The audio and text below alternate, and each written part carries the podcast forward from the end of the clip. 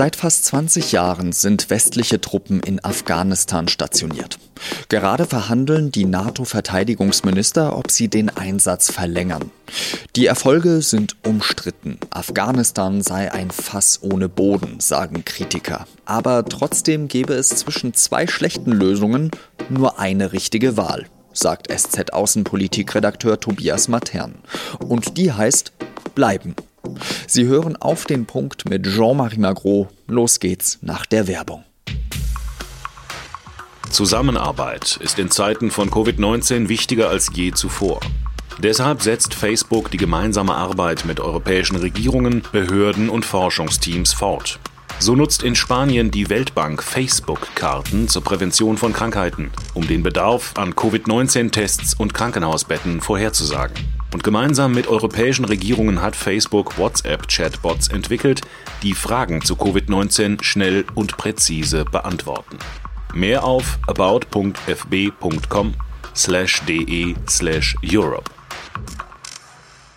Das Militärbündnis NATO steht vor einem Dilemma. Eigentlich haben ihre Truppen in Afghanistan nichts zu gewinnen. In all den Jahren sind die Probleme am Hindukusch nicht weniger geworden.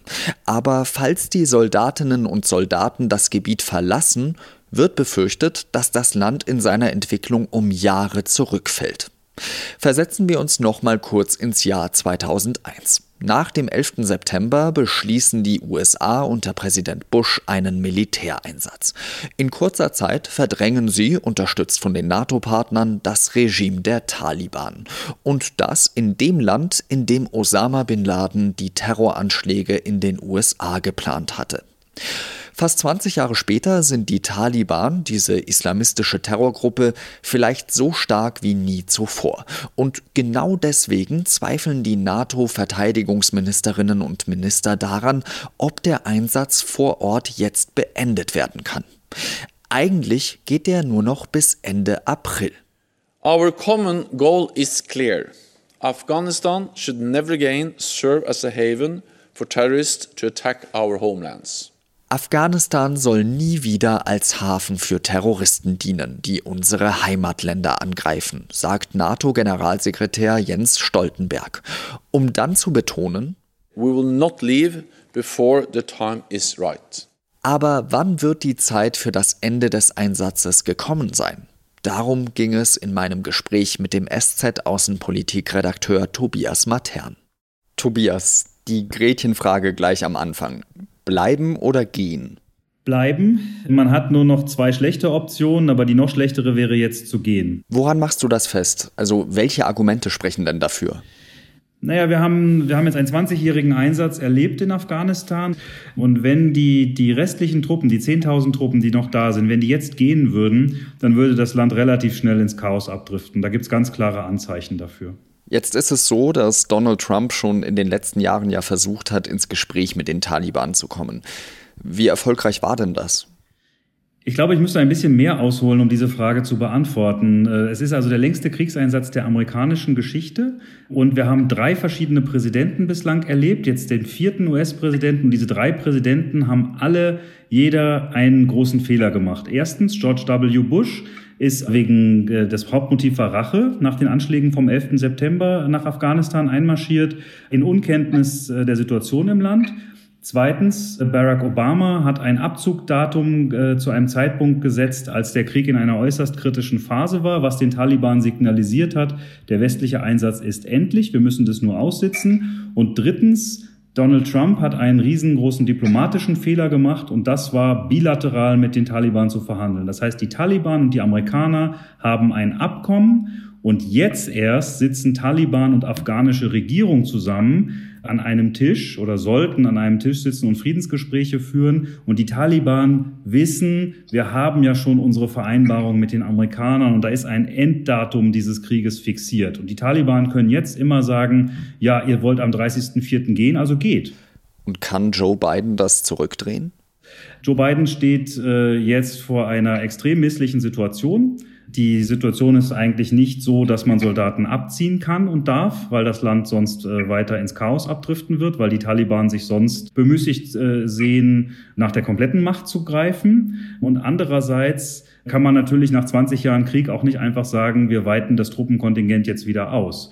Was er machen muss, ist ganz robust mit robuster Diplomatie plus äh, der klaren Ansage, dass die Soldaten bleiben, solange die Taliban und afghanische Regierung miteinander verhandeln, dass das eine Bedingung ist, die er stellt und dass daran nicht gerüttelt wird. NATO-Generalsekretär Stoltenberg nannte ja zwei Bedingungen, die die Taliban vor dem Abzug der NATO-Truppen erfüllen müssen. Und zwar erstens, und das ist das Wichtigste, sollen die Taliban die Gewalt reduzieren. Und sie müssen aufhören, Terrorgruppen wie Al-Qaida zu unterstützen. Jetzt mal ehrlich, wir reden von den Taliban. Wie realistisch ist denn das? Naja, die Taliban sind eine lokale Größe und äh, Terrorgruppen wie Al-Qaida und der Islamische Staat, die auch ihr Unwesen in Afghanistan treiben, sind vor allem gespeist von ausländischen Kämpfern.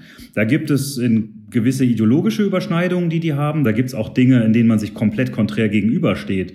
Das heißt also, dass die, dass die Taliban so rein aus pragmatischen Gründen äh, nicht unbedingt wollen, dass jetzt der Islamische Staat und Al-Qaida äh, in ihren Gefilden zu stark sind. Das ließe sich durchaus ausnutzen. Ich wollte noch einmal auf die Binnenperspektive von Deutschland zu sprechen kommen. Was meinst du, wie schwierig wird es denn sein zu vermitteln, dass ein Einsatz, der, du hast es jetzt schon öfter gesagt, 20 Jahre lang läuft, dass man den noch einmal verlängern wird und dass man gar keine Perspektive eigentlich dafür hat, wann man denn abziehen könnte? Eigentlich müssten die Politiker die jetzt dafür gerade stehen, die das auch nicht selbst zu verantworten haben, sondern sie ja auch nur diesen Einsatz geerbt haben, müssten sich ehrlich machen, vor die Öffentlichkeit stellen und einfach schlicht und ergreifend benennen. Es ist wahnsinnig viel schiefgelaufen in diesem Einsatz.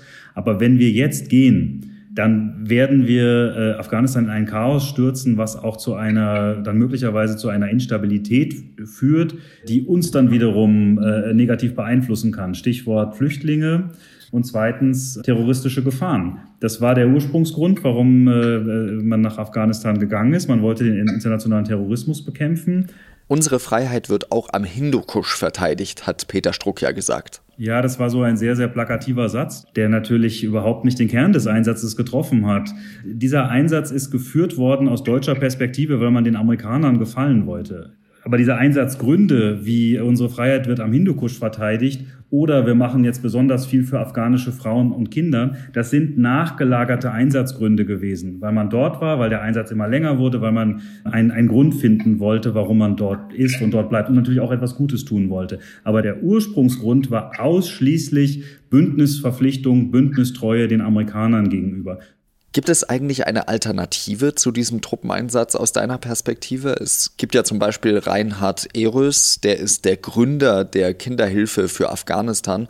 Der hat im Deutschlandfunk gesagt, man müsste viel mehr ins Zivile investieren. Ist das eine zu malerische Vorstellung oder hat er da einen Punkt? Er hat, er hat absolut einen Punkt, aber es ist halt zu spät dafür. Man hat es einfach versäumt. Man hätte früher wesentlich gezielter investieren müssen. Man hätte unterstützen müssen, dass Afghanistan auch selbst in der Lage ist, auf eigenen Füßen zu stehen.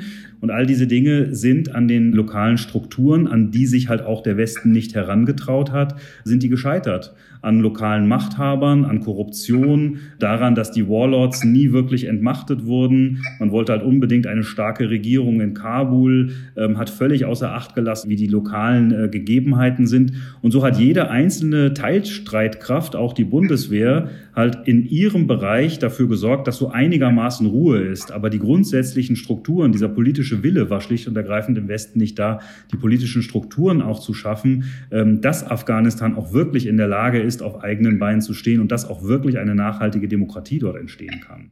Vielen Dank, lieber Tobias, dass du dir die Zeit genommen hast. Danke fürs Gespräch, Jean-Marie.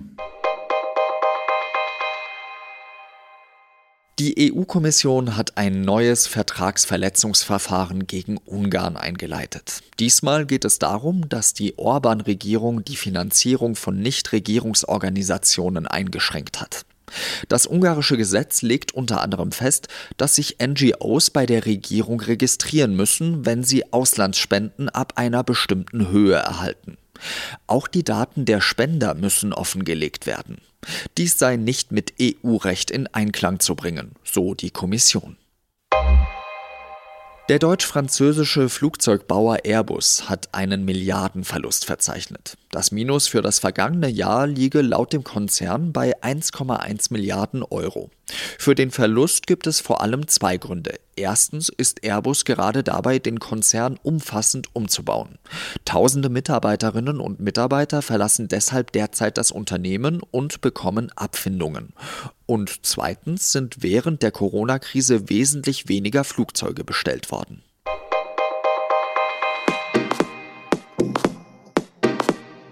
Immer wieder reden wir auch in diesem Podcast darüber, was denn in der Bundespressekonferenz besprochen wird. Die ist, so wie sie ausgestaltet ist, einzigartig in der Welt. Es handelt sich um einen Verein von Journalistinnen und Journalisten, die Regierung und Opposition, Wirtschaft und Forschung und viele mehr zu Pressekonferenzen einladen. Es geht darum, die Regierenden zu kontrollieren. Aber manche missbrauchen die Bundespressekonferenz für Propaganda und Verschwörungsmythen. Dazu lesen Sie mehr auf der Seite 3 der SZ am Freitag. Das war's für heute mit Auf den Punkt. Redaktionsschluss war 16 Uhr. Ich danke Ihnen, dass Sie zugehört haben und wir hören uns hoffentlich bald wieder. Salut!